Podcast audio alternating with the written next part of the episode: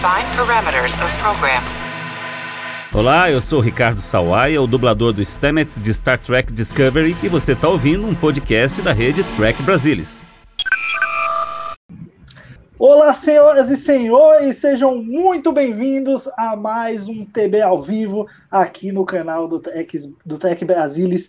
No YouTube, o papo de hoje é sobre Jornada nas Estrelas, primeiro contato e estamos aqui com um timaço, um time de peso. Hoje a gente não aguentou ter só quatro pessoas, vamos colocar cinco pessoas e pronto, porque a gente, a gente pode, quanto mais melhor, aqui nessa festa. Um elenco super diverso para falar do oitavo filme da franquia, que agora, em 2021, está completando 25 anos. Para falar desse filme com a gente conosco, claro, primeiro as damas, Roberta Maná. Tudo bem, Roberta? Tudo bom? Boa noite, pessoal. Então vamos falar sobre o melhor filme de jornada. Olha aí, já, já lançou a polêmica no ar, mas tudo bem.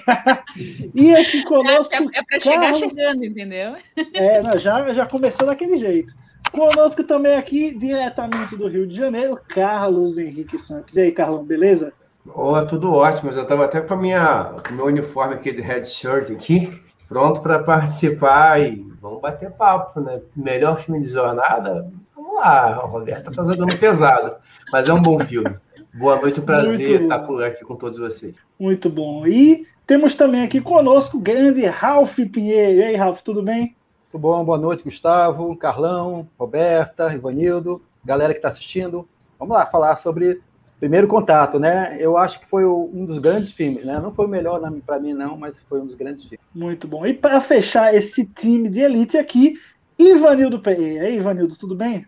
Tudo bem, Gustavo? Tudo bem, pessoal? Prazer estar aqui de volta, né? Vamos lá debater esse filme que é, é um dos melhores, né? é um dos melhores. Muito bom. Já, já, já gostei dessa, dessa polêmica inicial aí, do, do melhor, um dos melhores. Porque, para mim, particularmente, está no top 3 ali, junto com de Khan, Procura por Spock e é, é, o primeiro contato. Já que, vocês, já que foi levantada a polêmica dessa de cara, assim, nem estava aqui no script, mas tudo bem, vou levantar essa polêmica. A, a, Roberta já falou que é o melhor. Roberta, o que, que você acha o melhor filme de, de jornal? Conta, conta pra gente esse seu amor pelo filme. Então, primeiro, primeiro eu quero dizer que eu tô feliz de ter bagunçado teu script. eu não sabia que não estava no script, mas achei bem bom ter dado uma bagunçadinha aí. ah, não, mas brincadeiras à parte, é, eu acho. Para mim é um filme que é tão redondo, ele é tão bom, ele, ele é assim.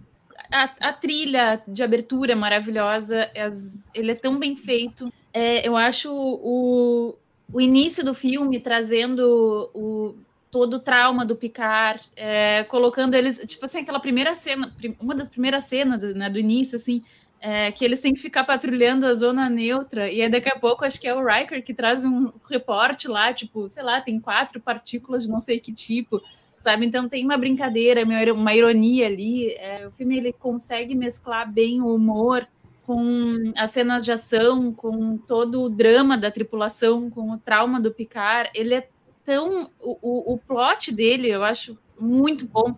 Eu acho assim, sério, é, eu acho incrível. Eu tem assim, tem poucas coisas que eu acho que não colaram bem, sabe? Tem assim, eu tenho algumas poucas críticas. Assim, hoje eu fui ver bem procurando críticas, porque eu pensei assim, não, não posso falar bem, né? Tem que encontrar assim alguma coisa que eu não gosto. Então hoje eu encontrei, depois a gente vai falar. Mas assim, de fato, eu acho um filme fantástico. Muito bom, ó, vou. Eu acho que todo o resto do pessoal aí não, não concordou que, que é o melhor.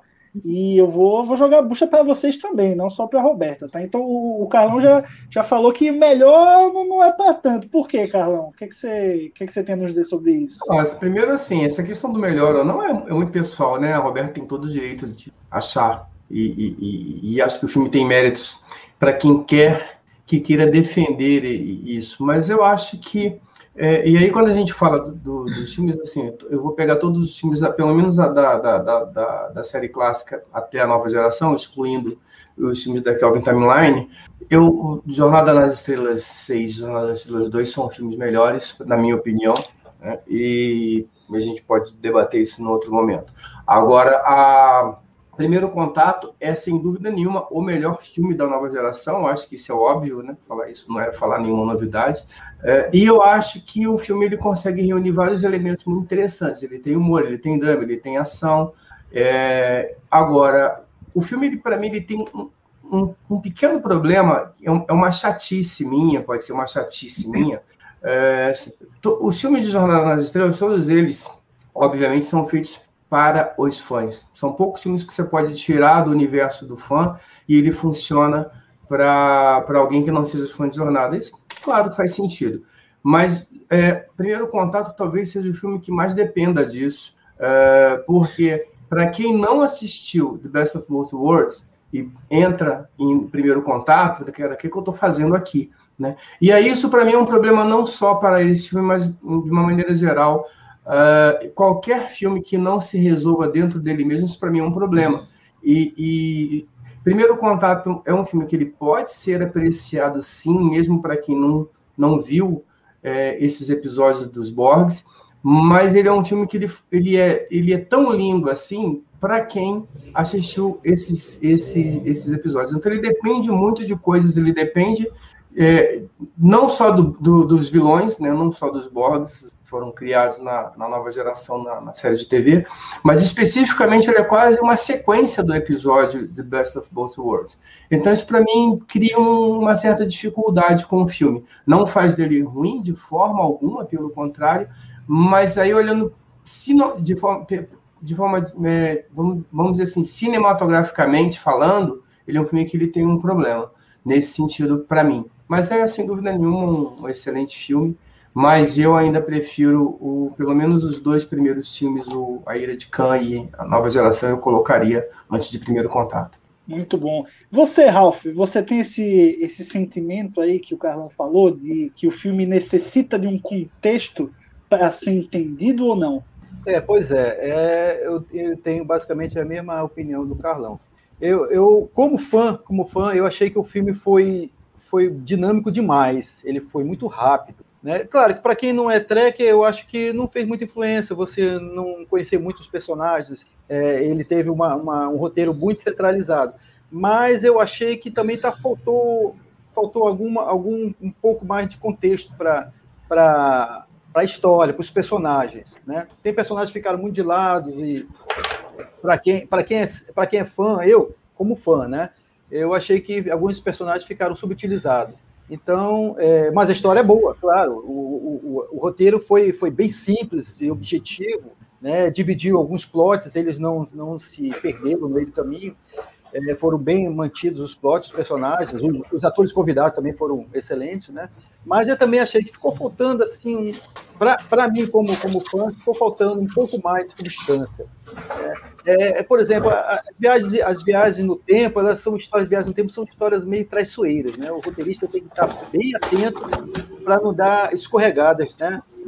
Na própria história, né? Então, é, é, embora ela seja uma história legal, dinâmica, mas é, causa assim depois alguns alguns questionamentos sobre como foi feito isso, por que, que eles, eles têm essa capacidade de viajar no tempo, por que não fizeram assim, por que não fizeram assim, por que tiveram que chegar perto da Terra.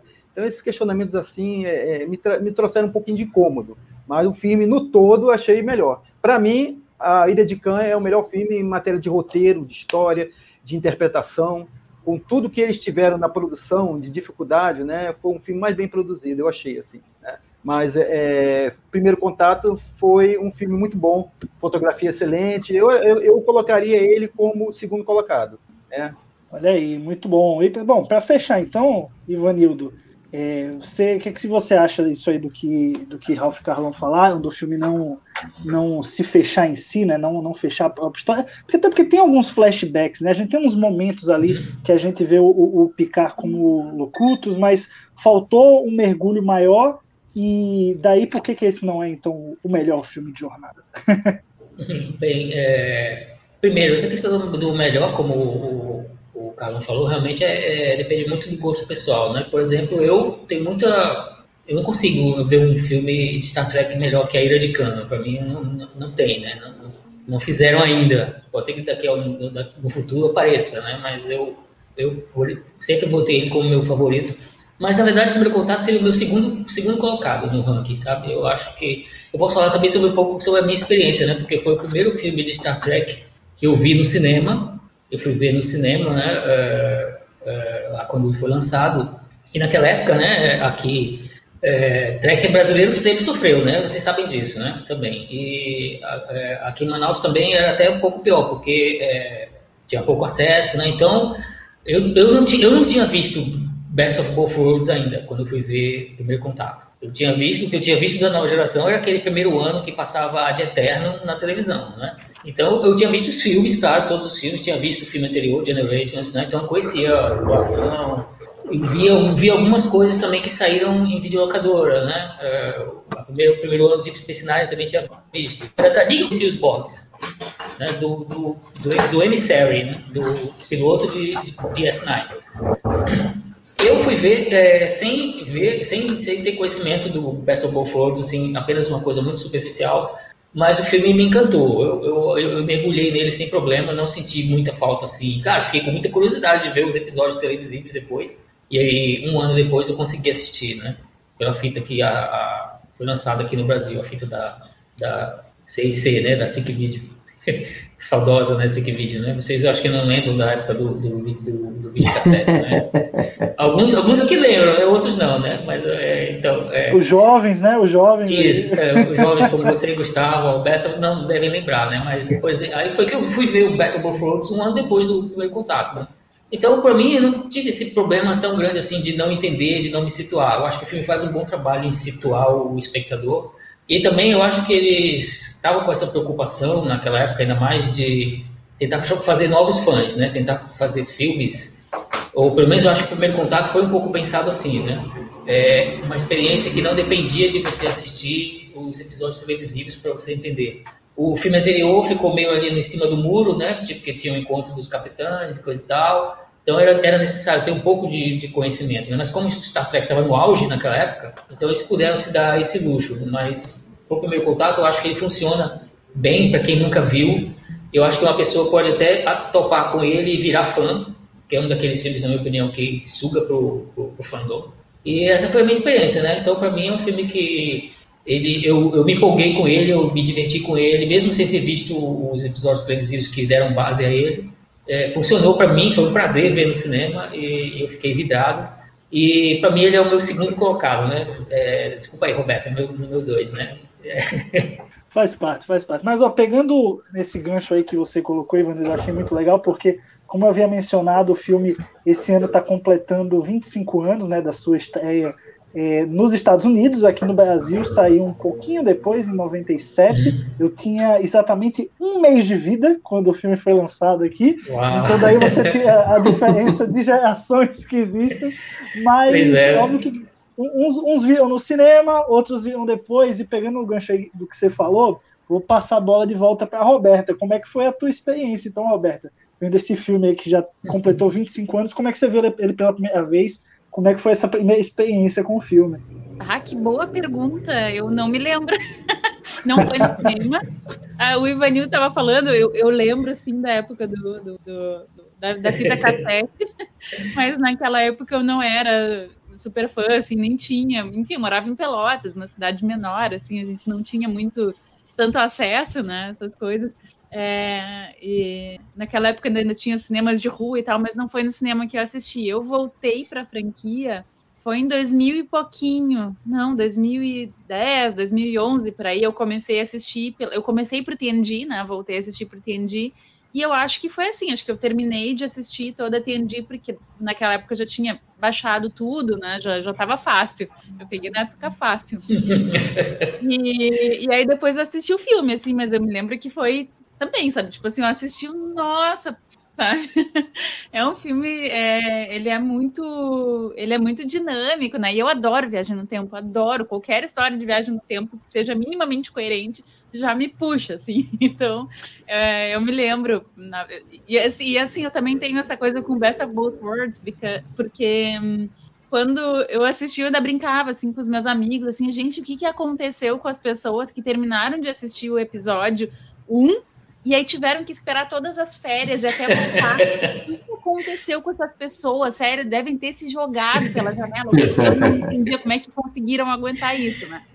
É, então eu já tinha tido toda. Já, já tinha aquela, aquela carga, né? De, do ódio pelos Borgs, né? E ver o Picard passando por tudo aquilo e tal. Então é, é só, só alegria. Interessante porque pegar o meu, meu relato brevemente, eu assisti a todos os filmes antes de de fato mergulhar nas séries. Então eu não conhecia os Borg, né, do jeito que o pessoal que já tinha visto o Best of Both Worlds conhecia. Basicamente, o, o, o, primeiro contato ali, eu já tinha, acho que eu já tinha ouvido falar por serem vilões icônicos, assim, sabe? Muito do mesmo jeito que as pessoas conhecem o Darth Vader, por nunca ver um Star Wars, eu conheci os Borg mesmo sem ver é, Star Trek. É, mas foi ali o meu primeiro contato também com, com os Borg e eu fiquei. Foi, foi, é, um, é um bom primeiro contato o filme. Carlão, você eu sei que já é de uma, de uma velha guarda. Como é que foi a sua primeira experiência, então? É, eu, sou da velha guarda, mas a gente passou por momentos difíceis né, para conseguir assistir jornada. Então, eu lembro muito bem desse filme, foi um dos poucos filmes. O primeiro filme que eu vi no cinema foi a Jornada 6. E, e, e esse filme eu vi no cinema, eu vi no, no, no Rio Sul, em Botafogo, e, e, eu não, não tinha assistido Best of Both Worlds. Então é, a gente ainda estava naquela, naquela seca de jornada.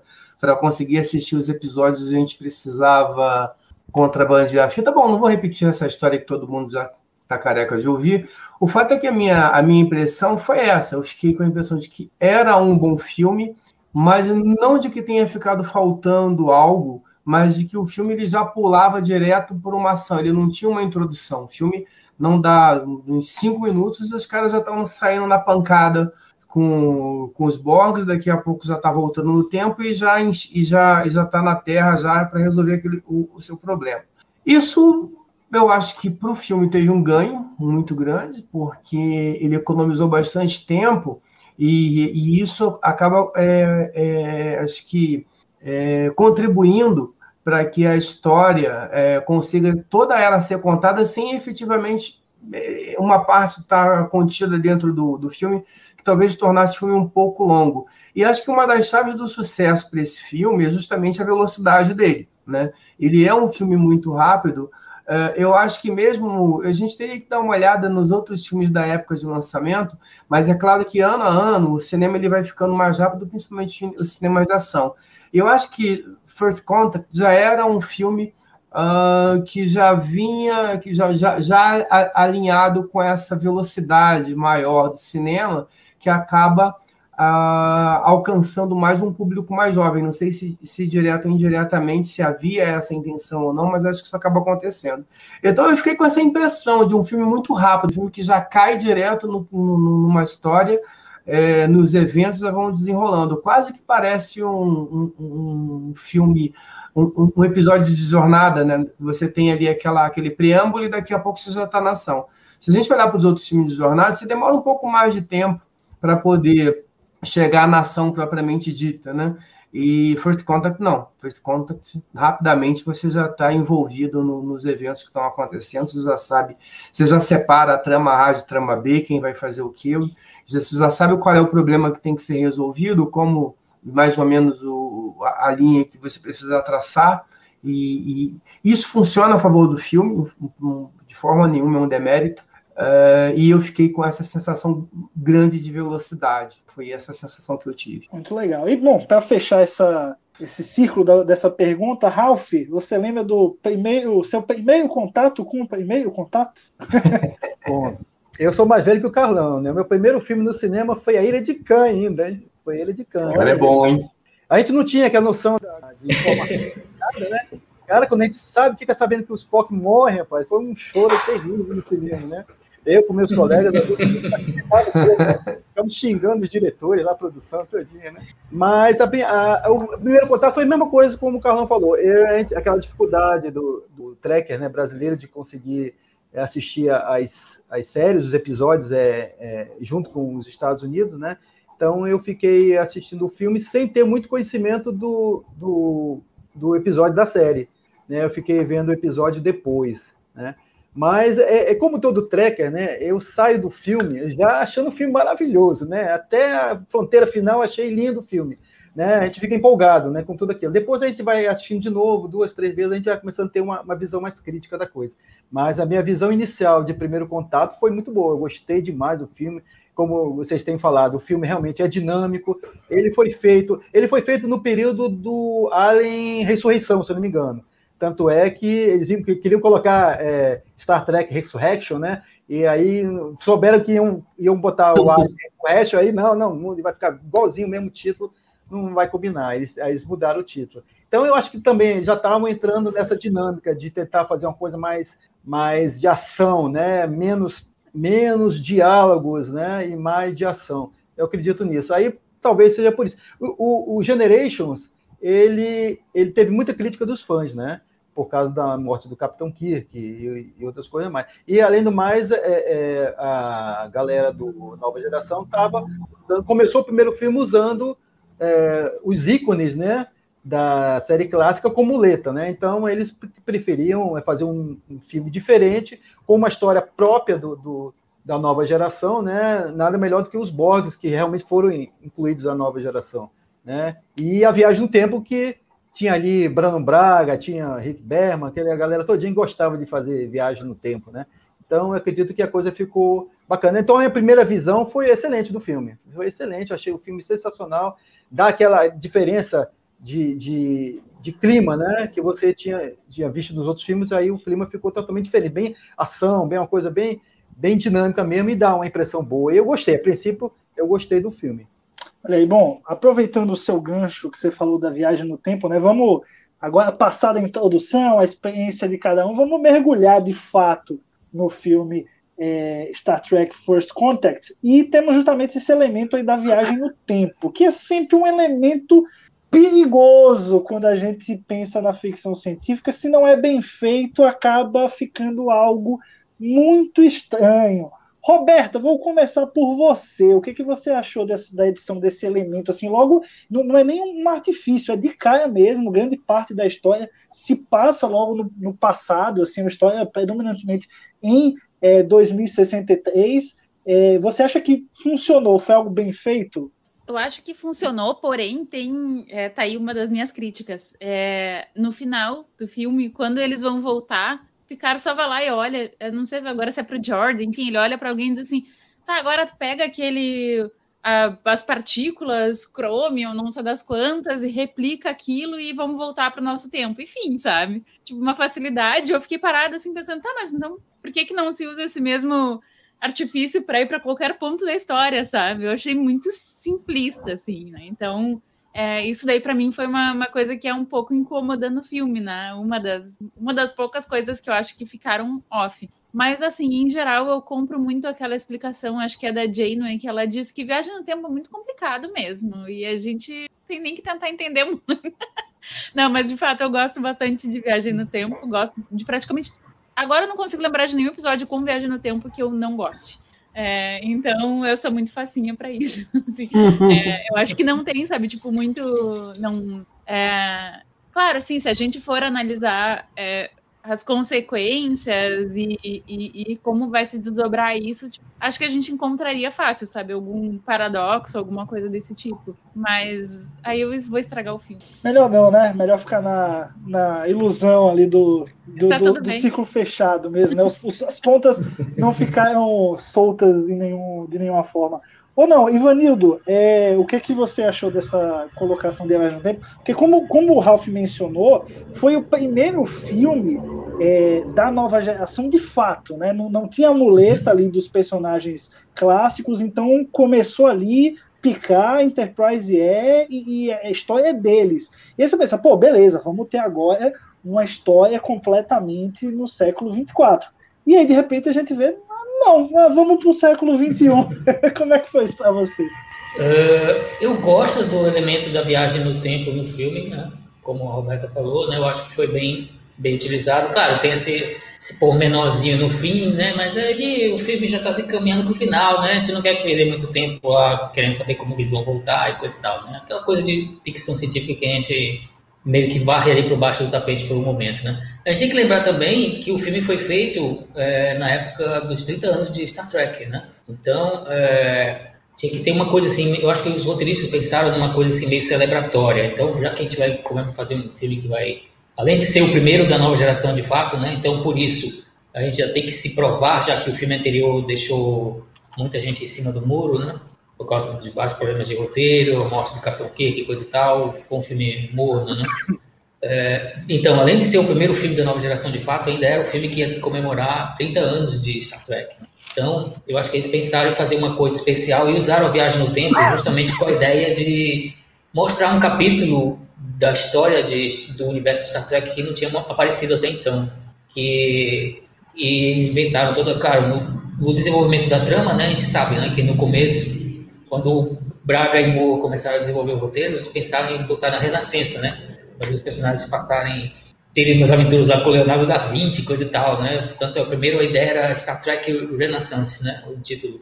Aí depois virou Resurrection, aí depois mudaram para Primeiro Contato. Né? Então tinha esse elemento de jogo de viagem no tempo desde o começo. Mas aí eles pensaram, bem, eu acho que eles devem ter pensado assim, né? Bem, se a gente vai viajar no tempo, vamos viajar no tempo para um momento importante da história de Star Trek, né? Para a gente pegar o gancho também dos 30 anos. E inventaram toda aquela história do primeiro contato, que na minha opinião funcionou quase a perfeição, né? O, o, momento em que a humanidade encontra outra espécie e, e dá o primeiro passo em direção para as estrelas. Né? Então, resultou num momento que no cinema ficou todo mundo emocionado, né? Então, eu acho que deu certo.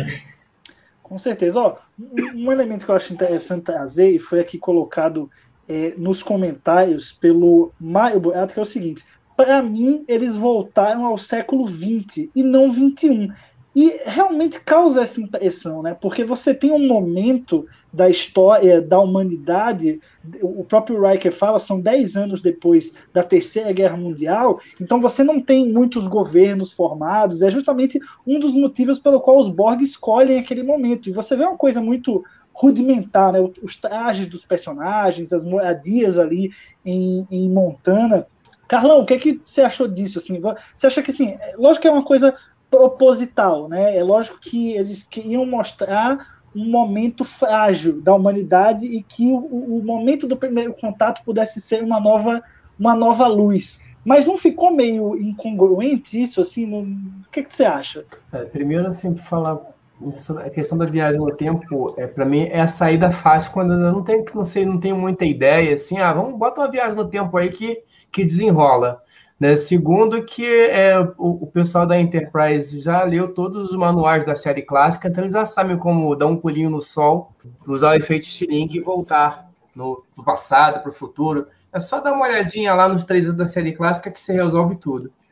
Sobre o, o, o, o, passado da Terra, eu acho assim, acho que como elemento de história eu achei muito interessante a ideia, né? Porque eu assim, quando a gente vai falar sobre o ambiente de Jornada nas Estrelas, é, e eu acho que é interessante, eu vou voltar um pouquinho na série clássica, no, no, no Decision Jazz Forever, né? E ali a gente tem uma mensagem que é, é vai, vai ficar bom, mas, pelo, mas antes de ficar bom vai piorar, né? E eu acho que quando você joga First Contact, joga ali naquele momento, assim, você tem um, um momento em que a humanidade passou por uma grande crise, está todo mundo é, nessa situação aí de, de pós-apocalíptica, e há um cenário de reconstrução né, a partir de, de, dessa crise, a partir desse, de, desse momento. Então, isso, praticamente, eu acho que isso resume muito a, a, mensagem da própria série Star Trek, né? Daquilo, da, da, da a partir da, da adversidade, você conseguir se superar e melhorar como ser humano. É um desafio, continua sendo um desafio até hoje. Eu acho que essa volta da, da tripulação da, da nova geração, nesse momento, nesse ponto da história, em que esse passado em que a gente. E, e faz sentido o que o colega colocou no grupo, colocou no chat, assim, tem muita cara de, de século XX, seria um, um, um, uma, uma visão para a gente contemporânea, e para onde a gente pode ir a partir de, um, de, de, algo que poderia ser um evento de extinção da humanidade, eu acho que tem muito a ver com a série, com a mensagem que a própria série Jornada nas Estrelas quer passar. Então, eu acho que esse. Isso inspirou, eu acho, quando a gente dá uma olhada na, no próprio Star Trek Enterprise, eu acho que a série ela bebe, obviamente, né, desse, desse momento, e eu acho que tem, tem outras, outras é, reverberações disso. Então a gente tem. É, é, engraçado como é que, a partir da nova geração, desse momento que a nova geração criou, a, a, o universo de Star Trek ele conseguiu é, quase que fazer uma reengenharia do seu próprio, do, do seu próprio universo em si e, e, e, avançar em temas bem interessantes. Se você se refere à questão uh, do, da cenografia em si, se, eu, aí eu também achei pobre, se, se essa pergunta que você faz em relação a isso, eu achei pobre, parece destoar um pouco, e eu acho que Jornada talvez tenha, tenha sempre dificuldades com isso, e, e acho que quem conseguiu melhor retratar um, um, uma federação, uma, uma terra, seja lá da maneira como for, de uma forma talvez mais eficiente, aí para mim foi o pessoal da Kelvin Timeline. Né? A Jornada nas Estrelas, de uma forma geral, sempre teve dificuldade em retratar essa terra, e aí eu não sei se é por conta da questão do, do orçamento, ou seja lá o que for, eu acho que não é que ficou ruim, de longe disso, eu não acho que nada nesse filme mereça um reparo tão grande, ah, ficou horroroso, não. Mas dá um, uma certa é, é, distorção, acho que, com o tamanho do filme. Mas eu acho que, independente dessa questão visual, eu acho que a mensagem que fica é, dessa volta nesse momento, eu acho que ela é muito, muito impactante, muito forte e significativa para o próprio universo da série. Muito bom. Algo que você mencionou aí, Carlão, que eu, é um ponto que eu queria levantar e vou aproveitar, é como essa ambientação né, do, do século XXI, 2063 e em diante, como isso reverberou em Enterprise. Eu acho que deu tom, de fato, para o que a série ia ser, né? O, o, a importância do Cochrane, até mesmo se você pegar a Fênix, né? Você tem uns elementos ali de design que você vê na Enterprise NX01. Então é interessante como é, pode ter parecido no primeiro momento algo meio mal construído, mas como quando você vê, quando você assiste Star Trek Enterprise, você vê como que aquele, aquele pequeno quantidade de elementos que foi construído ali conseguiu se expandir. É, até mesmo os uniformes que o Riker e o LaForge usam dentro da Fênix, né, um azul mais escuro, é também os uniformes lá da Enterprise, também é um azul mais escuro. Então é, é muito interessante essa conexão. Ralph, o que, é que você, você, parou para pegar essa ponte assim, entre o filme e a série? Sim, sim, não só Enterprise, mas é, os próprios é, os uniformes que, que a, o pessoal de primeiro contato usou foi usado depois em, em Deep Space Nine, né? É, reverberou isso na, na série Deep Space Nine. É, mas eu acredito sim, isso aí fez de, deu uma, um gancho muito bom para o início da, de Enterprise, né?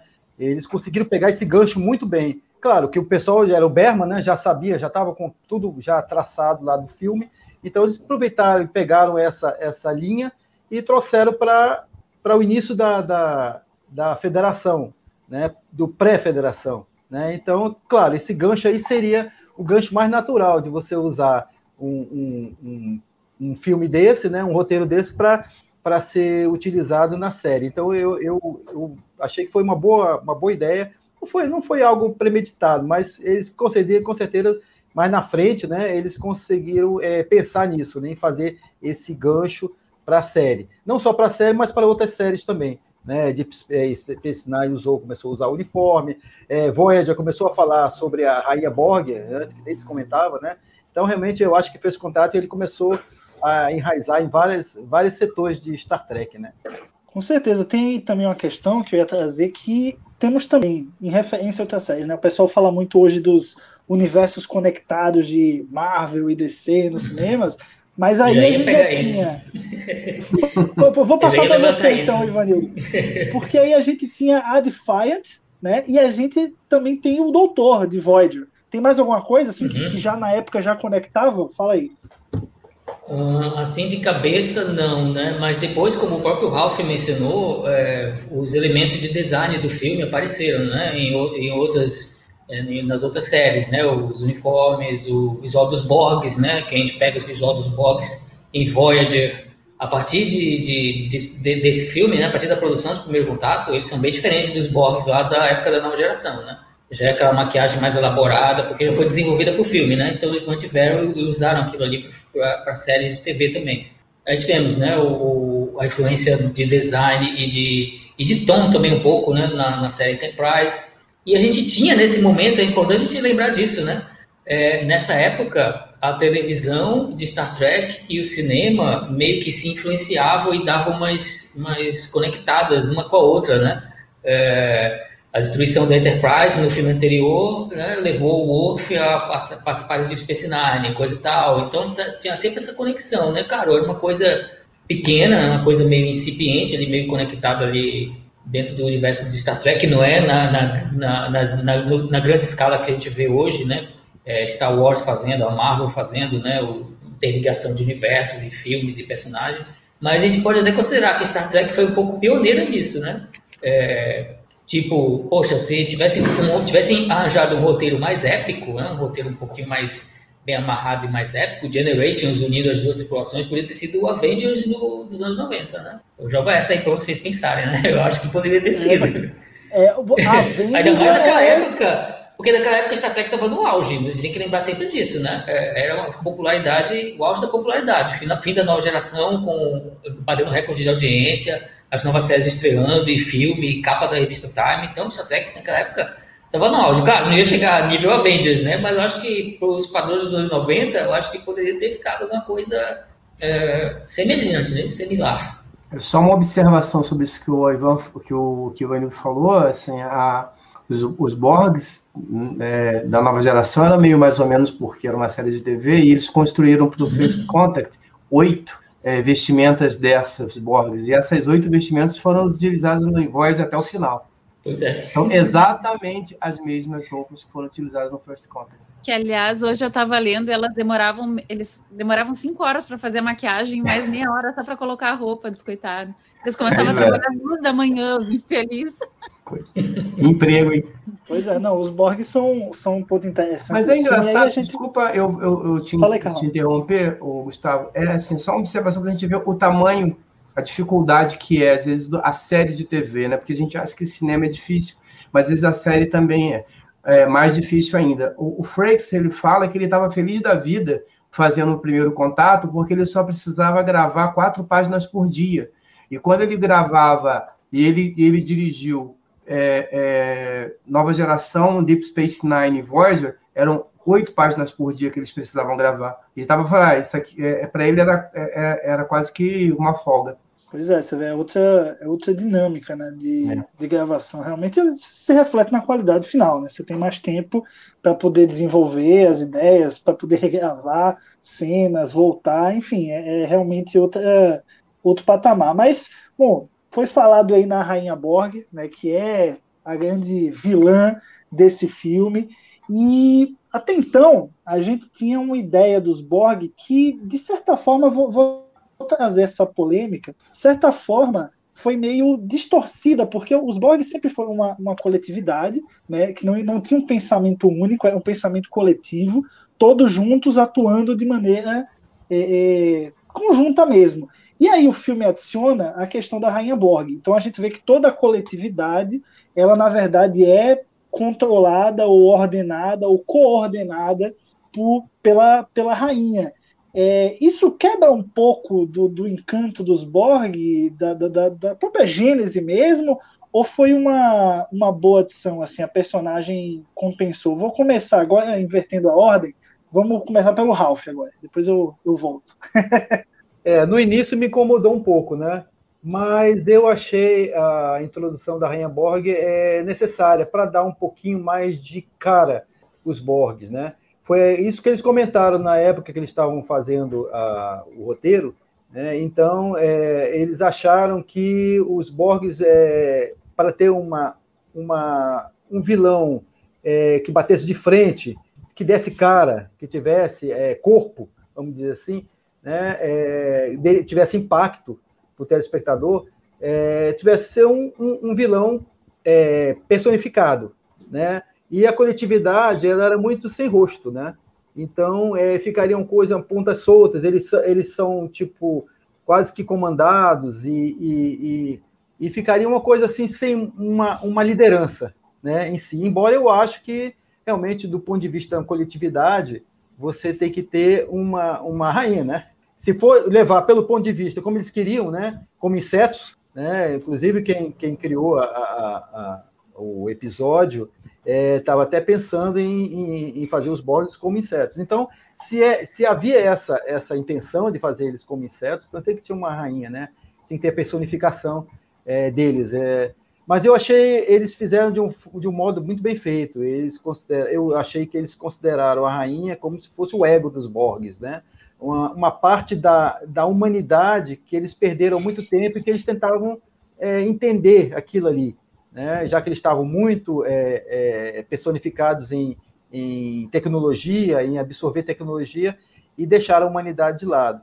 Né? E, embora eles achassem que isso não fosse perfeito, né, para eles procuravam sempre a perfeição, mas é, parece que a, a, rainha ela era o contraponto da coletividade em termos de humanidade, uma forma de tentar entender como a humanidade funcionava e até ver, tentar ver seus pontos fracos e, e, e tentar é, tomar partido disso e tentar aproveitar dessa situação. Né? Então, tanto é que ela considera o Data um, um ser perfeito para ela, quase perfeito. Né? É, ele era cibernético, ao mesmo tempo ele procurava a humanidade. Isso que eles estavam tentando procurar. Acho que no fundo, no fundo, os Borgs tentavam procurar um pouco da humanidade que eles perderam muito tempo. Então, eu achei que foi bem, bem introduzida. A, a menina Alice Krieger, ela fez muito bem. Personificou uma rainha um tanto sensual, né?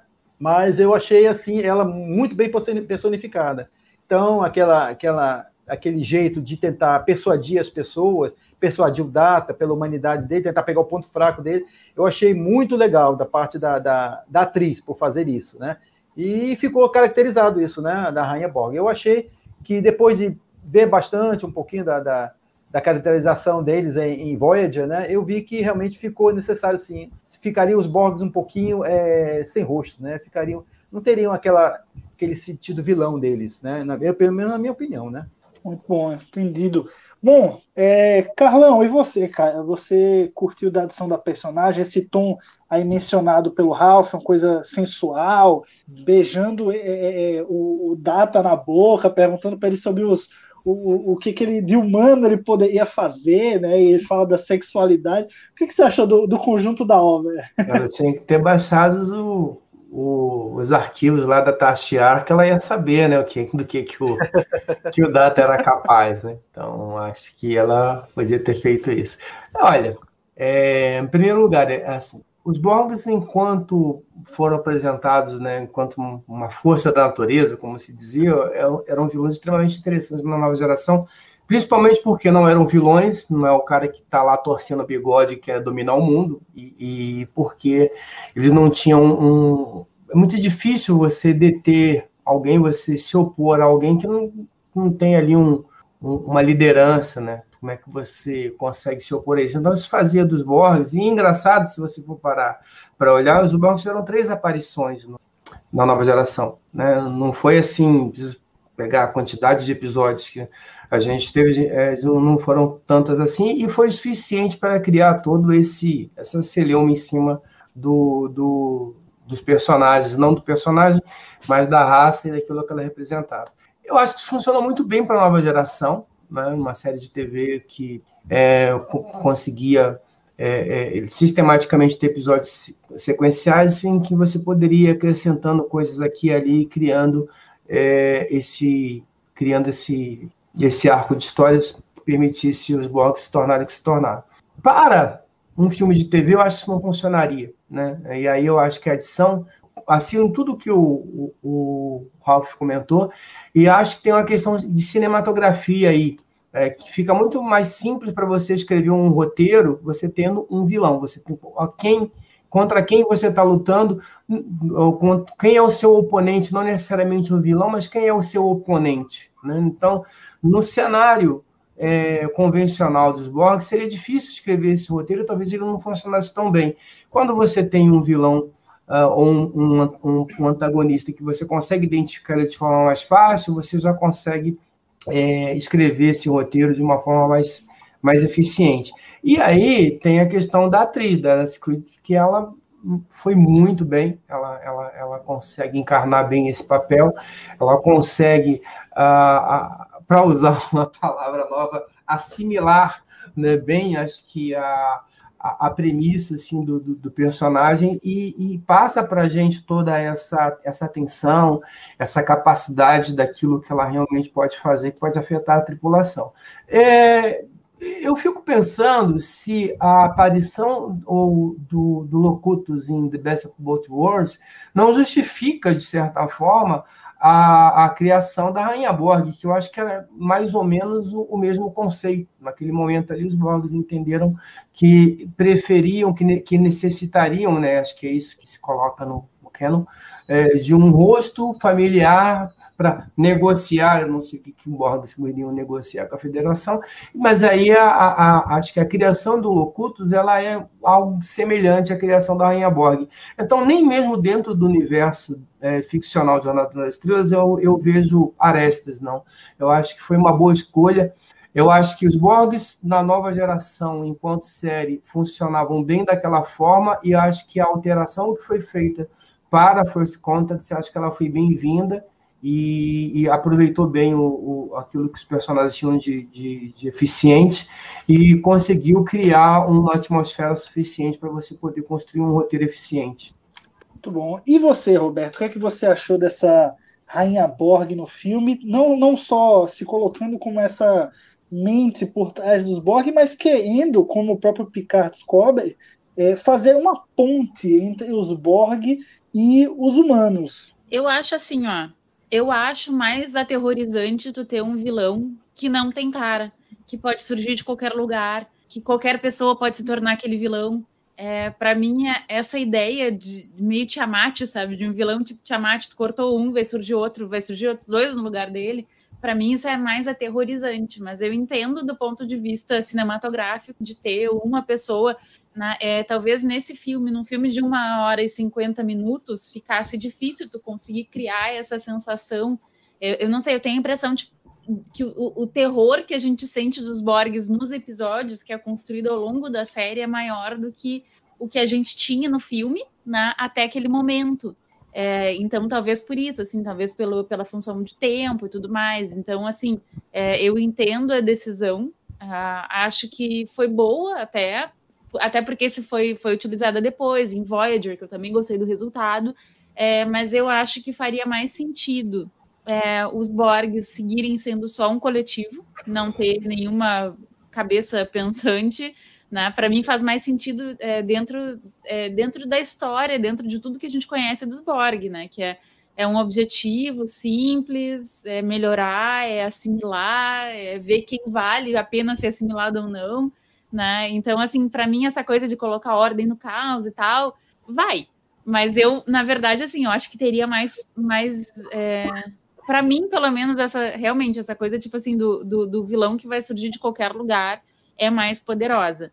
É, mas eu gosto da atriz, eu gostei do resultado final, sabe? Acho que naquela cena, para mim, essa inclusive é uma das, das críticas, assim, inclusive é a maior crítica que eu tenho, né? Aquela história toda com o Data, quando chega lá o, o Picard, e aí o Data faz toda aquela cena, tipo, chega até a disparar os, os torpedos contra, contra a Phoenix, aí depois ele, porque, tipo assim, ele poderia já ter se libertado há muito tempo, sabe? É, enfim, então para mim esse é o grande cérebro de Spock, assim, do, do, do episódio, do, do filme, é, mas eu, eu entendo, assim, eu entendo que a gente tenha que ter um personagem, porque assim, tu não pode esperar de nenhum Borg uma explicação mais elaborada sobre os motivos, tu não consegue, tu não vai conseguir conversar com o Borg para ele te explicar, ah, não, mas a gente é, a gente quer o melhor, a gente, é, vocês são imperfeitos, eu não sei, é, tipo, tu não vai ter aquele tipo de conversação para começar a entender melhor o que, que vai dentro da cabeça dos Borgs ou da cabeça do coletivo.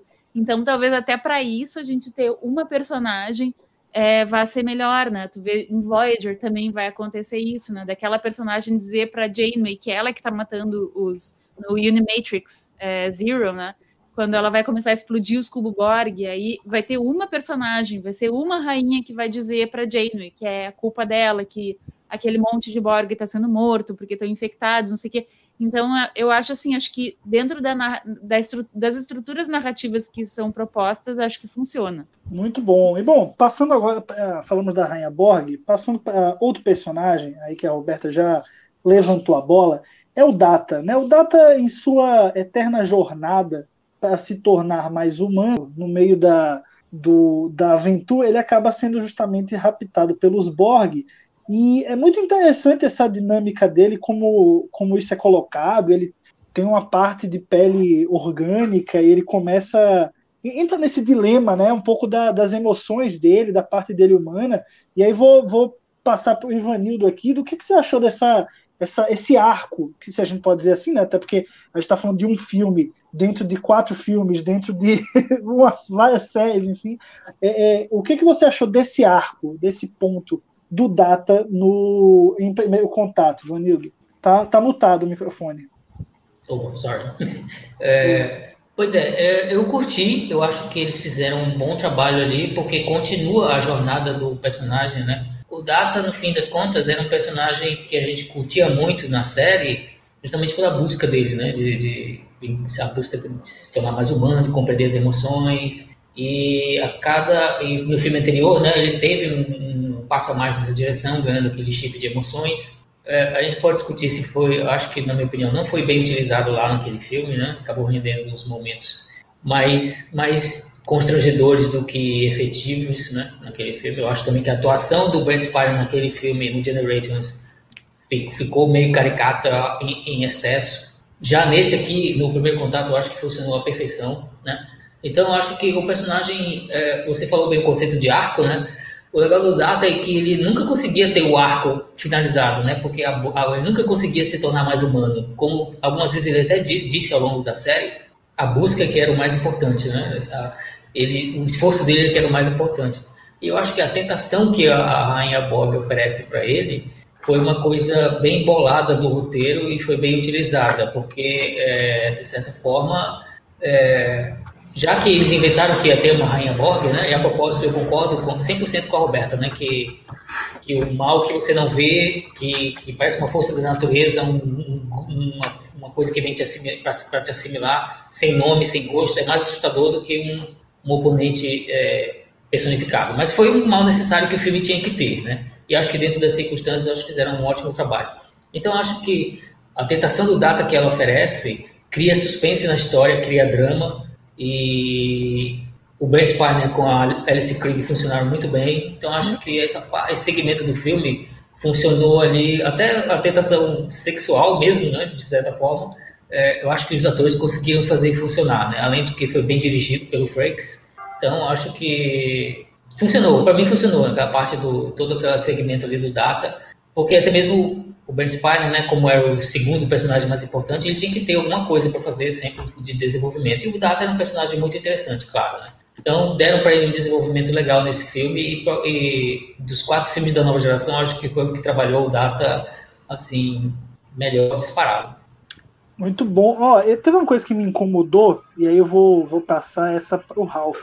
Eu senti que do momento em que o Data ele é raptado pelos Borg até o momento em que o Picard vai atrás dele, ele ficou meio esquecido na história. É como se o Picard tivesse feito. Ah, sumiu data. Putz, que droga, mas estamos na missão aqui. Aí depois que decidiram autodestruir a Enterprise, todo mundo já saindo, aí vem um lapso né, no, no Picard. Eita, o Data. Você teve esse sentimento também, não? É, eu, esse, essa sequência aí ficou meio estranha, realmente. Parece que esqueceram o Data, deixaram o Data um pouquinho de lado, né?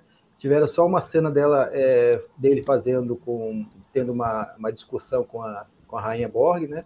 Depois disso, ele ficou realmente totalmente esquecido. Também eu achei um dos pontos falhos da, do filme.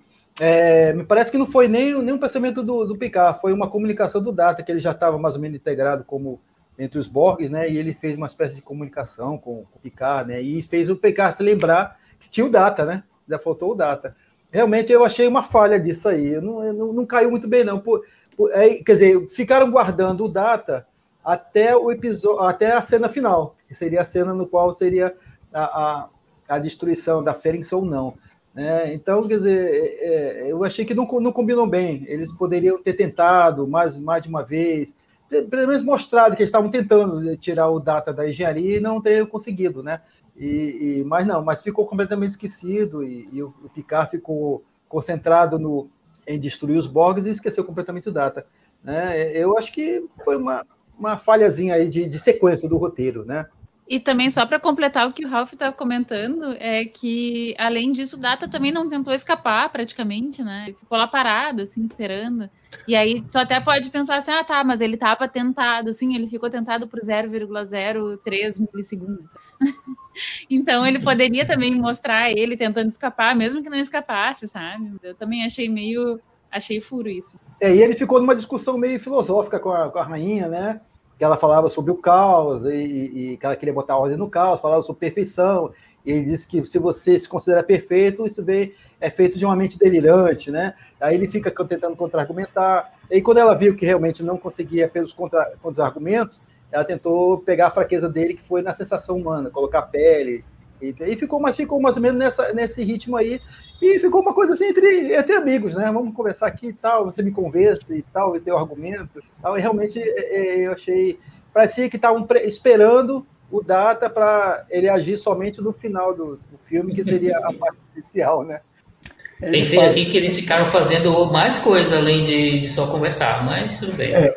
Ah, eu só, como era, era queria atrapalhar a pauta do. Ficou só queria atrapalhar a pauta do âncora. Do, Pode falar, Carol.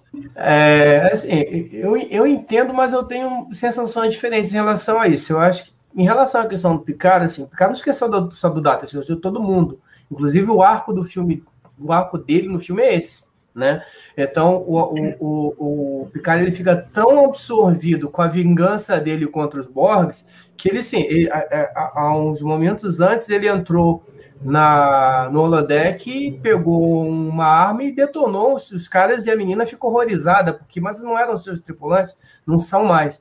Então, assim, eu acho que essa cena dá o tom do que está acontecendo com o Picard ali. Então, naquele momento, o Picard não está lembrando de mais ninguém. A única coisa que ele está lembrando é que ele precisa, é, ele, de forma até subconsciente, é da vingança dele é, em relação à questão do Moby Dick. E a, é, a, a questão, em relação à questão é, do, do, do, dos Borgs, que lembra muito, né, como o próprio roteiro cita de forma óbvia o, o Capitão Ahab em, em Dick, que é a questão da vingança. É, então, acho que essa. É, é, é, e, e, aí, quando a, a Lily dá aquele esporro no Picard, ele cai na realidade, ele volta. Se ele, ele volta, ele, ele entende, ele cai de volta na responsabilidade dele. E aí, inclusive, ele volta a lembrar do Data. Então, eu não acho que seja uma coisa assim, ah, ele, o roteiro esqueceu por uma falha. Acho que o Picard, naquele momento, estava totalmente. Era outra pessoa. Ele não estava lembrando de ninguém. Então, eu acho só que, ao meu ponto de vista em relação a essa questão do Picard é essa. Tá? Não acho que seja uma falha do roteiro, não. Acho que seja, acho que é sim um ponto fundamental do roteiro nesse filme. É verdade, bem, bem lembrado, cara, tem razão. Eu, eu, eu gostei, assim, por, por, um lado parece uma passada de pano, mas por outro faz sentido. Bom, galera, estamos é, chegando a quase uma hora de live, então vamos entrar nos momentos que a gente faz aqui é, no TB ao vivo. Eu estou sem as vinhetas, porque a gente mudou esse o esquema aqui do, do TB ao vivo, né? Como a gente produz, mas temos os três momentos aí quando a gente analisa filmes e episódios é, de Star Trek, que é o momento, o cérebro de Spock, né? Aquele momento meio, meio galhofa, meio que as coisas não fazem muito sentido também, não se encaixam. É, temos também o momento tipo de emoção, aquele que, né, nosso coraçãozinho trekker dá aquela aquecida, aquela lágrima cai do olho, querendo ou não, e temos também o carimbo do Gene, aquele momento que a gente pensa, pô, não, se o Gene Roddenberry estivesse fazendo aqui esse filme, esse episódio, esse momento aqui, ser que ele ia falar, pô, é, essa aqui é a, é a marca de Gene Roddenberry. Então vamos começar pelo primeiro, o cérebro de Spock. Qual foi, vou começar pela Roberta. Roberta, qual foi o momento para você mas eu já dei aqui o spoiler né, do meu cérebro de Spock. É, você, fa você falou aqui, a, Lúcia, a Lúcia está perguntando se a gente não vai falar do Zephyr. Bem lembrado. É, o meu cérebro de Spock, então, é esse momento que o Data estava lá preso. Ele já sabia que era só bater naquele negócio, naquele tubo verde. Tipo, dar uma batidinha ali, bem básica. E aí ia matar todo mundo. Então, tipo, ele já sabia isso. E ele ficou lá fazendo aquele teatrinho por, sei lá, por 5, 10 minutos, aí jogou os torpedos e aí fez aquela função toda. E tudo bem, a gente entende que é pelo filme, mas assim, não faz nenhum sentido. É, de fato, é uma, uma gosma verde que corrói tudo e que tava ali, os Borg deixaram de bandeja ali, né? Tranquilo para alguém quebrar e acabar com todo o plano deles. Ivanildo, qual que é o seu cérebro de Spock? Olha, eu não tenho assim um cérebro de Spock muito forte para esse filme, porque eu acho ele bem redondo mesmo, né?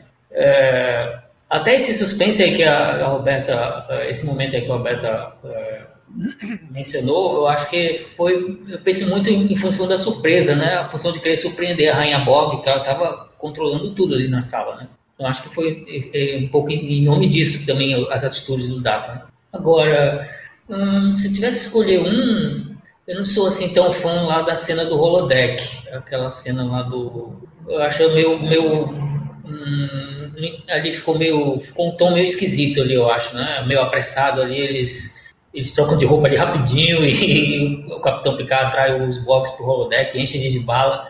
É uma cena que tem sua importância no filme, é legal, mas eu acho que ficou meio, meio bobo ali pela forma. Acho que na minha opinião ficou só uma referência pela referência, né? É, para quem viu os episódios da, da série na televisão, lembra lá dos episódios lá do Holodeck, do Dixon Hill e coisa e tal, né? Então acho que foi uma referência assim, meio pela referência. Se tivesse que apontar um, seria esse. É, talvez eles tenham feito a cena para dar uma profundidade maior ali da relação do Picard com a Lily, né? Mas acho que poderia talvez ser melhor trabalhado. Carlão, qual que é o seu momento cérebro de Spock de primeiro contato? Ah, eu acho que é um filme que eu não tenho muito problema com ele. Não. Eu só acho engraçado a hora que o Orv aparece com o braço do cara amarrado no, na, Exato. amarrado na, na roupa dele lá para poder, poder tapar o vazamento.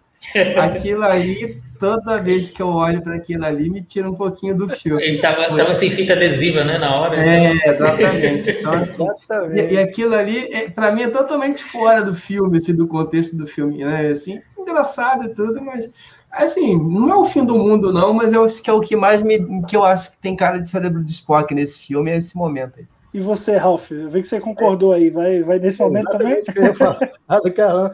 Pareceu meio estranho, realmente. Aí o Work, o Work some da, da cena, né? Vai lá para trás, né? Amarra lá o. A, corta a mão do cara, amarra lá o, o, o, tubo na perna, né? E aparece no momento, no momento que o Picard estava precisando de ajuda. Acima, né? ficou meio, ficou meio realmente. Não é uma coisa assim que dá para dizer que é horrível, mas ficou realmente meio estranho mesmo. A cena também do holodeck também, é, também me causou assim, um pouquinho de desconforto, exatamente. Ele poderia ter, ter tirado aquela arma, acho que congelado o holodeck, tirado a arma do cara, sem ter que fazer aquela cena de dançar e tudo, e ficar escondendo do, do, dos Borg, né? Não sei, né? Não, não, combinou muito bem, não. Mas aquela cena do, do, do Nick Noso foi legal, assim. Eu gostei do Nick Noso acendendo o cigarro lá. Achei muito legalzinha. Bom, vamos agora então para o momento onde todo chora, uma lágrima cai, não tem jeito. O chip de emoção. Eu já vou começar na largada com o meu, que é o momento do primeiro contato. Para mim, eu acho que a gente, querendo ou não, se coloca ali no lugar dos personagens, sabe que aquela tripulação que a gente tanto ama está no nosso século, no fim das contas, e que percebe, eu na última vez que reassisti agora, hoje no caso, percebi que faltam 42 anos apenas para o primeiro contato. Então é um momento que me tocou. Roberta, qual que é o seu momento chip de emoção? Bah, eu vou, eu acho que eu vou te imitar. Eu tava pensando agora, sabe, ah, mas qual? É porque, ah, eu não sei, acho que tem tá, aquela a despedir. Eu acho assim que, por exemplo, o momento que a Lily também enxerga a Terra de lá de cima, e aí começa a aprender um monte de coisas sobre o século 24 e como é, também quando o Zephyr Cochrane ele também descobre que uma ação simples dele, não é simples, né? Mas enfim, essa ação de, de, de, conseguir quebrar a barreira da velocidade da luz vai trazer uma nova era em 50 anos, as pessoas não vão mais passar fome e tal. Enfim, acho que tem várias coisas bacanas, assim, mas eu, eu acho que o primeiro contato, assim, vou, é, sigo o relator. Boa. E você, Ivanildo? Qual o momento que caiu uma lágrima aí do olho? Eu também sigo o relator, é esse aí, né? Aí tem aquele crescendo na música e o Zé estende a mão e eles apertam as mãos por aí. Não tem track que resiste, resiste né? Eu, eu, já vi o filme umas 30 vezes e toda, toda vez esse momento me pega. Tem jeito. É, quando, quando ele tenta fazer o, o, Uhum. o símbolo vulcano, ele não consegue. Ele fala, pô, não, sou humano, cara. É, toma aqui, ó. Obrigado. é, é, é muito legal. E você, Ralph, qual o seu momento também é esse? Ou teve É, algum outro que chamou mais Seria esse, mas eu vou tentar ver um outro para não ficar batido, né? É, Deixe-me ver. Aquele final é, que o Picard conversa com a Lily, né? Que ela, quando ele já está se despedindo, né? Ela fala que eu tenho inveja pro lugar de onde você vai, né? Ele diz, e eu invejo você pelo momento que você vai mudar a história do- da Terra, né? Então eu achei que aquilo ali foi bem, bem legal, sabe? Bem emocionante. Já me arrepiou na hora que eu, que eu assisti aquela, aquela cena, entendeu? Da esperança de dias melhores, né? E você, Carlão, para fechar o chip de emoção, algum outro momento que você. Pô, cara, difícil, hein? Porque assim, eu- roubando, eu tenho que roubar no jogo. É, eu tenho, tenho o meu lado fanboy, né? Eu, eu adoro um tirinho no espaço. E, eu, a, e a hora, logo assim que, tá, a, que a Enterprise chega no, no cubo Borg e a, a Defiant tá tomando um pau, Pô, e aí o maluco que tá lá no Grammy, ele vê lá, pô, it's the Enterprise, cara, tipo assim, os caras estão chegando, a Enterprise tá chegando de novo para salvar o dia. E aí eu vou lá na, na minha, na minha época de, de- de série clássica que a gente aprendeu, né, a gente que é fã de longa data, a- a- esse, esse nome tá na história, né, como Picard. Então esse, esse momento, por incrível que pareça, me emociona. Tem mais a ver, talvez, com a minha, com a minha saudade das coisas. Tem um outro momento que também tem a ver com série clássica, que é a hora que o Data vira pro Picard, é que se dane as ordens, e eu lembro do Spock quando ele vira pro, pro Kirk em Jornada nas Estrelas 6, e o Spock fala, se eu fosse humano, que se dane as ordens. né? Então, de novo, é um outro momento que me emociona também. E, e eu acho, e tem, e, e, o- e, o- a, o- e- e acho que o momento todo, o arco todo do Picard também é um, para mim, ele é bem significativo, também pela conexão que tem com série clássica, né? Por conta da essa, essa ligação que Jornada tem com Moby Dick, que a gente vai ver lá em, em Obsessão, a gente vai ver em Dos Machine, a gente vai ver na Ira de Campo. Então, assim, eu, eu para escolher um, agora que eu já aproveitei, roubei no jogo, falei meia hora, eu vou ficar no primeiro, que é a hora que a Enterprise chega no Cubo Borg. Mas eu queria citar todos esses aí, eu roubei no jogo. Ah, é, é um momento visualmente icônico, né? Você tem ali a Defiant sofrendo e de repente a Enterprise aparece assim, quase que tomando toda, todo o espaço da tela. Então é até visualmente é um momento muito marcante mesmo. Mas no vamos agora foi para muito o. empolgante essa cena, né? No cinema, na tela grande, essa cena foi muito Ah, sim, empolgante. sem dúvida, sem dúvida. De- Deve ter sido mesmo. Vamos agora para o carimbo do Gene, aquele momento em que você bate o olho e fala, pô, não, isso aqui tem o espírito, a essência, aquela sementinha plantada por Star Trek. Roberta, qual foi o seu momento carimbo do Gene? Agora eu me compliquei, porque eu já falei meu carimbo do Dini quando eu falei da emoção, do chip de emoção, Sabia. e agora tá. Mas tudo bem. Como eu segui o relator no chip de emoção, eu vou poder usar esse momento do carimbo do Dini, que é aquele momento que eles começam a falar de todas as consequências é, dos humanos terem contato, ficarem sabendo que existem outras espécies eh, do lado de fora da- do planeta e tal e que daí como isso vai unir as pessoas e, e, tarará, e vai tornar a sociedade melhor. É, Realmente, é, toda a lição do Roddenberry tá ali, né? É, e você, Ivanildo, seu carimbo do Gene? Eu acho que o Dini daria carimbo em dois momentos especiais, né? Que é primeiro o discurso do, do Picard, né? Que quando ele fala para tá explicando o futuro para Lily, né? É, o ser humano trabalha agora para melhorar a si mesmo, né? E o, outra cena é o que eu acho que até funciona melhor. Eu acho que é a cena do Riker com o, Zephyr Cochrane dentro da nave, né? Que ele, o Zephyr Cochrane diz: "Eu não sou um cara perfeito, né? Eu, eu construí essa nave para viajar para uma ilha cheia de mulheres nuas, né? E, e ganhar dinheiro, né? E, e ele diz: é, mas o não seja um homem perfeito, né? Seja apenas um homem deixe a história julgar. Eu acho que esse é um outro momento que o Dini daria o carimbo aí que teria, ele teria aprovado. Pô, bem legal, hein? E você, Ralph, qual que é o seu momento carimbo do Gene? Hum, vocês falaram quase tudo. Deixa eu me ver. Olha, é, uma cena que acho que é clássica, que o- até o Carlão falou, eu considero também como carinho do Dini, quando a Defiant está à deriva, né?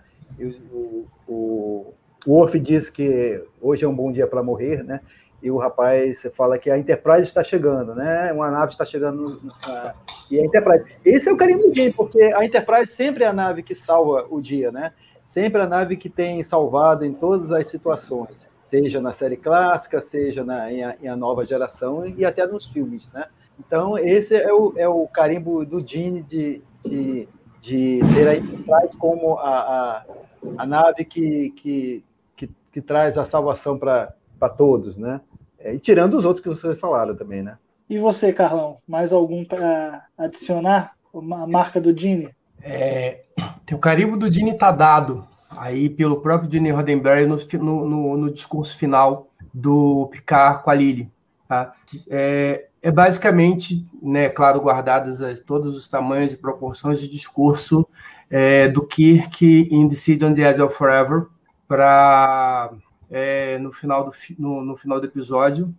Então, é, é, já, é, é basicamente a reprodução desse discurso. Né? Um episódio clássico, talvez o maior episódio da série. De, com certeza o maior episódio mais querido da série clássica, e esse discurso do, do cara é basicamente o mesmo discurso é, que, o, que o King faz ali. Então, o carimbo já está dado pelo próprio criador do grande, pelo próprio criador da série. O meu carimbo né, é o aperto de mão, é o primeiro contato, é a hora que o Zé von Krocken chega lá e aperta a mão no vulcano, porque isso significa tudo, representa tudo que a série significa, né? De, de diversidade de encontros, de encontro do diferente, do Audação da Mentira, onde ninguém jamais esteve, procurando novas vidas e novas, civiliza novas civilizações.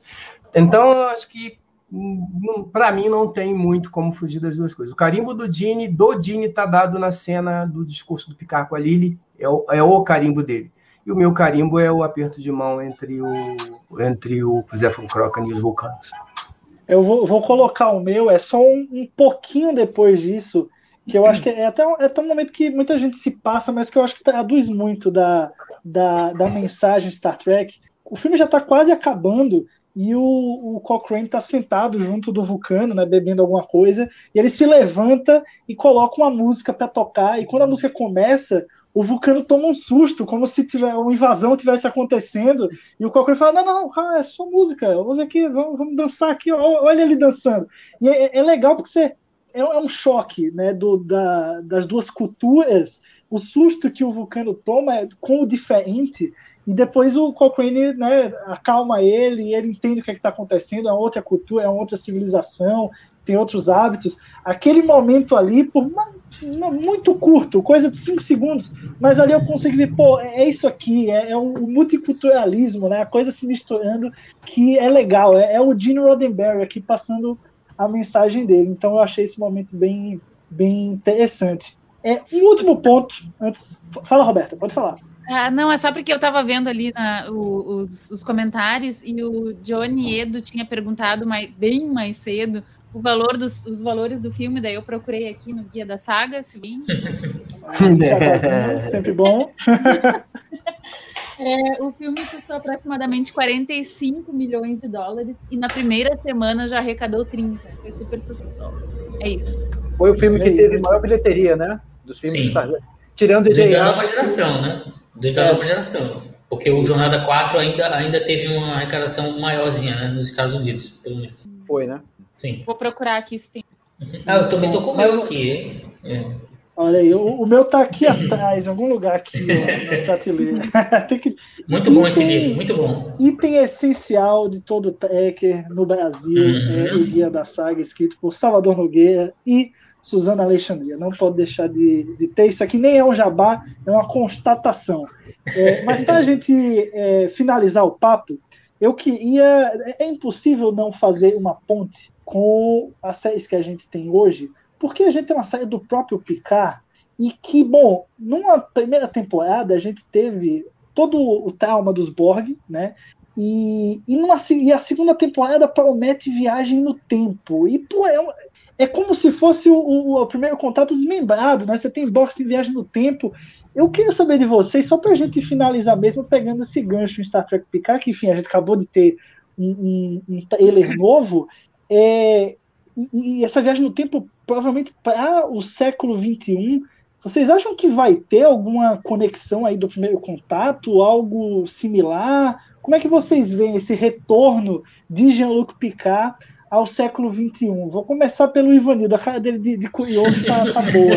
Vou começar por ele.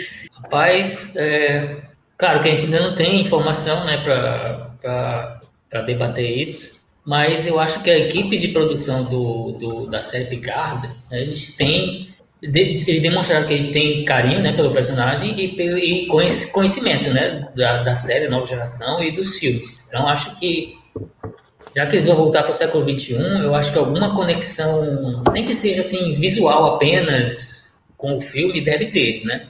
Se vai ter uma conexão além disso, se vai ter uma conexão de história ou de tema, eu, aí já não aí já acho que ainda é muito cedo para eu te opinar. Né?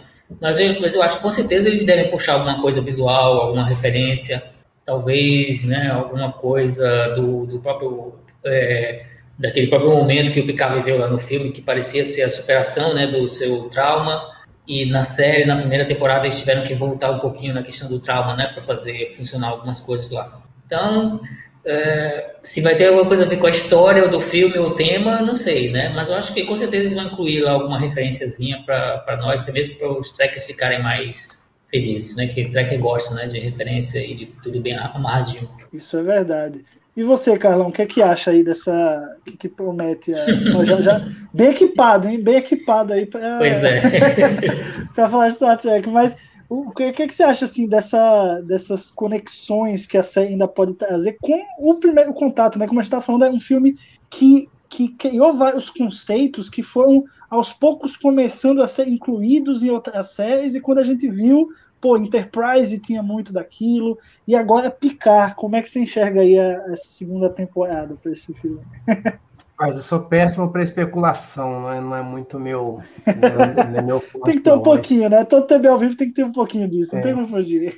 Mas, assim, se a gente for parar para dar uma olhada na, na, na primeira temporada, né? A, a história da primeira temporada era basicamente um, um spin-off do, do The Offspring, do episódio da, da nova geração. Né? Então, é, Data tendo uma, uma, uma filha. Né? Claro que com N outras é, implicações tudo. Mas é, a, a, a, primeira temporada ela bebeu muito né, na fonte da, da nova geração. Então é, é bem possível que isso aconteça sim, se a gente for olhar para essa referência, e principalmente pelo que já foi colocado, a gente vai ter o kill, né? Então você tem o kill, você tem quem, quem introduziu os Borgs, a nova geração, foi o kill. A gente tem uh, e a gente tem um, um, uma primeira temporada que já foi fortemente influenciada por um, por um elemento é, bem, bem significativo da, primeira, da, da nova geração. Então, acho que é possível sim, eu não sei se, se é a melhor escolha, mas eu acho que, olhando em retrospecto, pelo que foi feito na, na primeira temporada, eu acho que é bem possível. Pois é, viagem no tempo, como a gente falou, sempre é algo curioso. Acho que não, não sendo. Não revisitando baleias, acho que tá tudo bem, né, Ralph? É verdade, é verdade. A melhor viagem no tempo é das baleias, cara. Eu também a melhor das baleias? É a melhor que tem. É mais divertido. É o que, que, que, você acha, Roberta? Como é que você tá para a segunda temporada aí? Você acha que vai ter muita conexão com o primeiro contato, não? Então, a Lúcia acabou de, de, comentar que Kill é tudo de bom, eu concordo inteiramente. Só o fato de eu ver o John DeLance na tela já me deixa muito contente. Mas eu sou daquelas que eu não. Para mim, até assistir trailer é spoiler, tá? Eu acho. Eu assisti o trailer, claro. Porque tava todo mundo falando horrores, a gente tava, vou ter que assistir esse negócio. Mas, tipo assim, eu gosto de ser absolutamente surpreendida. Tipo, sentar sem pensar no negócio. Tipo, me mostra o que, que tem para me mostrar aí. Então, eu não vou fazer especulações. Estou muito contente que volta John DeLance. E acho que vai ser uma boa, porque na verdade o que eu mais gosto dessa coisa de viagem no tempo é, é essas construções é, que vão gerando esses. É, que vão enriquecendo o cenário, sabe? Eu acho muito legal isso, assim. Então, é, por exemplo, a gente estava tava falando mais cedo, né? Eu estava lembrando daquele episódio de The District, é, não é? Past Tense, né? Da, do, do Bell Riot e tal. Então, acho que tem vários episódios de viagem no tempo que eles enriquecem de tal forma o cenário. Então, acho que se for nesse sentido, eu vou ficar bem contente. É bem legal mesmo. Bom, galera, vamos então, acho que o, o papo aqui sobre Jornada nas Estrelas, o primeiro contato, a gente conseguiu falar de muita coisa, falamos dos personagens, viagem do tempo, fomos até picar. Queria agradecer a todos que participaram aqui, Roberta, Ivanildo, Ralph, Carlão, a gente nesse time de cinco aqui, né, que não é algo comum, no, no TB ao vivo, mas eu acho que 5 é melhor que 3. Assim, Agora que bater no RH, cara, isso daí, essa conta, você vai. eu acho que quanto mais melhor, a gente tem mais opiniões, mais, mais opiniões, assim, coisas que divergem um dos outros. Então é bem legal. Queria agradecer a vocês aqui pela participação e agradecer todo mundo participou com a gente aqui no chat. Enfim, a gente conseguiu jogar um comentário ou outro aqui para a tela.